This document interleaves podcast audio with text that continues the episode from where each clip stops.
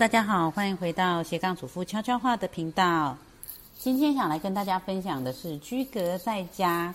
如何斜杠呢？我相信现在呢，有很多妈妈们就是在家里的时候呢，身旁都是带着孩子的，因为现在很多孩子停课在家。那大一点的呢，就是在上网课；那小一点的呢，就是像我们家贝贝这样小班，在家里就是一直闹啊，一直黏着妈妈。我自己现在的状况也是这样，就是每天可以挤出来做事情的时间很少，然后又要做家事。像以前还有家事清洁的妈妈可以进来帮忙，可是因为居隔的方式的的原因，所以我也让他们尽量少进来。所以呢，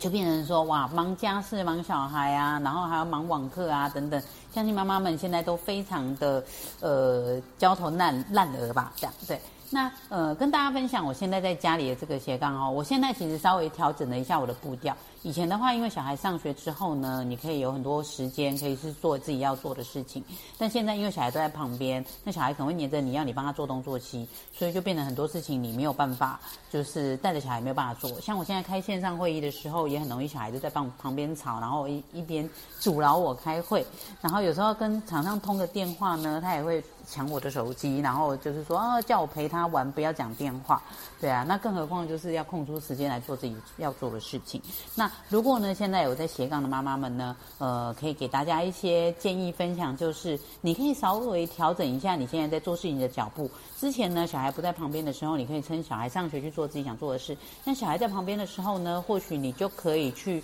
做一些小孩在旁边的。另外一种斜杠的方式，比如说呢，如果你常常在分享内容，那你就可以去分享一些，比如说你在 YouTube 啊，或者是呃在那个呃 IG 啊等等，IG 就可以多 po 一些居格呢，跟小孩玩一些什么的照片，然后文章的话可以分享一些跟小孩相处的趣事。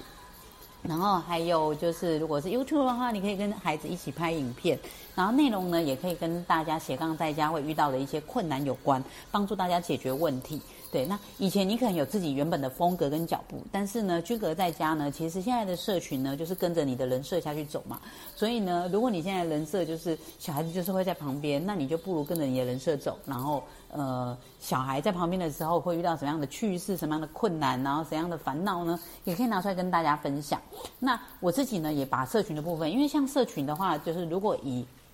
呃，FB 啊，或者是 IG 啊，或者 YouTube 来讲的话，你是单方面的去发文给大家，然后就是说你要制造大量的内容。那其实像如果是 FB 的社团，然后是 Live 的社群的话，它着重的是互动，所以你可以利用呃，就是制造互动的方式呢，在这些社团或社群里面跟大家一起去。制造内容，也就是说呢，你今天可以开个话题，然后让大家来回应你，然后或者是问人家问题，或者提供人家问问题，这样子的互动当中，也可以促进你社群的活络。所以以我自己在经营这个娘子军所有的社群，其实娘子军的社群是非常多的哦，就是包括说在 FB 上，从我的粉砖开始那个分出去，有很多娘子军的。呃，不同主题的社团，你可以搜寻得到，像是养小孩啊、创业啊、读书啊，嗯，还有这个呃，甚至有一物换一物的这个政务啊。我们的主题社团非常多，那我们呢，就是会跟一群娘子军在里面，就是一起轮流的去经营这些社团，制造话题。那透透过一个群体的力量呢，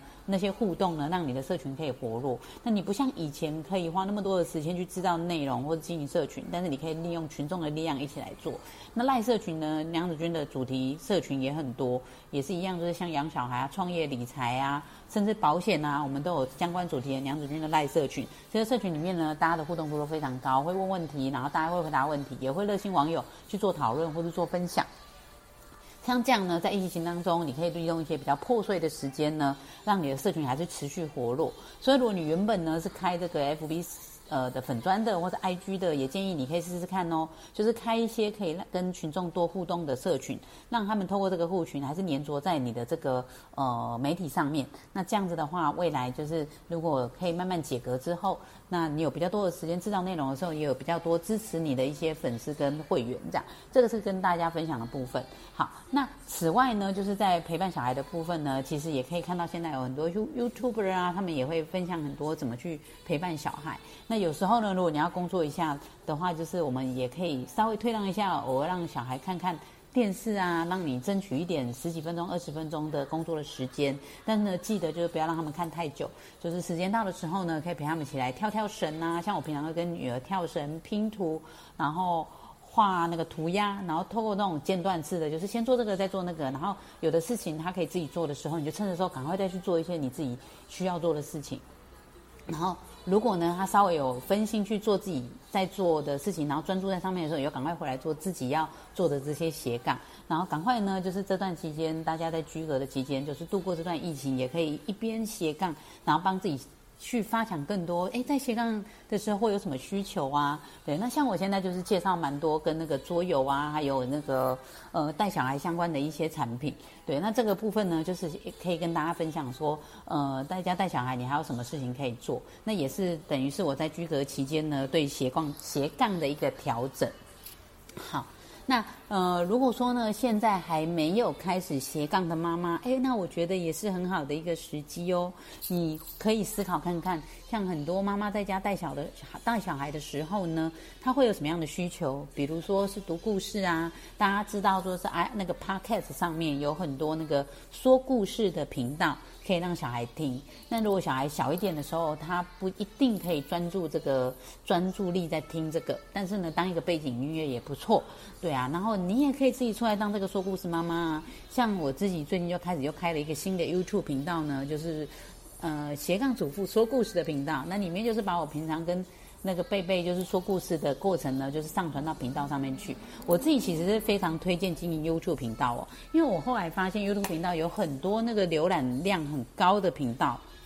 他们呢其实不是内容做的多精致，或是多吸睛。呃，也没有花很多时间做后置哦。他们甚至很多时候就是生活的分享而已，然后那个拍摄的技术什么角度其实都还好。但是呢，他们就是很亲民、很亲切、很贴近生活，然后提供一些大家可能会需要的资讯。比如说，像我看到有一个频道是一个妈妈带她的两个女儿，然后呢，她也是录了非常多的 YouTube 的影片。她的 YouTube 影片里面也没有这个呃字幕。然后也没有什么太大的后置，然后那个拍摄其实就是你生活的作息，然后但是呢，最主要就是他们的女儿在玩玩具的过程，他会介绍一些玩具，然后有点像说女儿帮那个玩具商开箱。我相信他们早期的时候应该就是都是自己买一些玩具来玩，可是以现在的经营的程度，应该就是会有一些厂商提供他们玩具，然后让他们去做开箱，那应该也会做一些配合。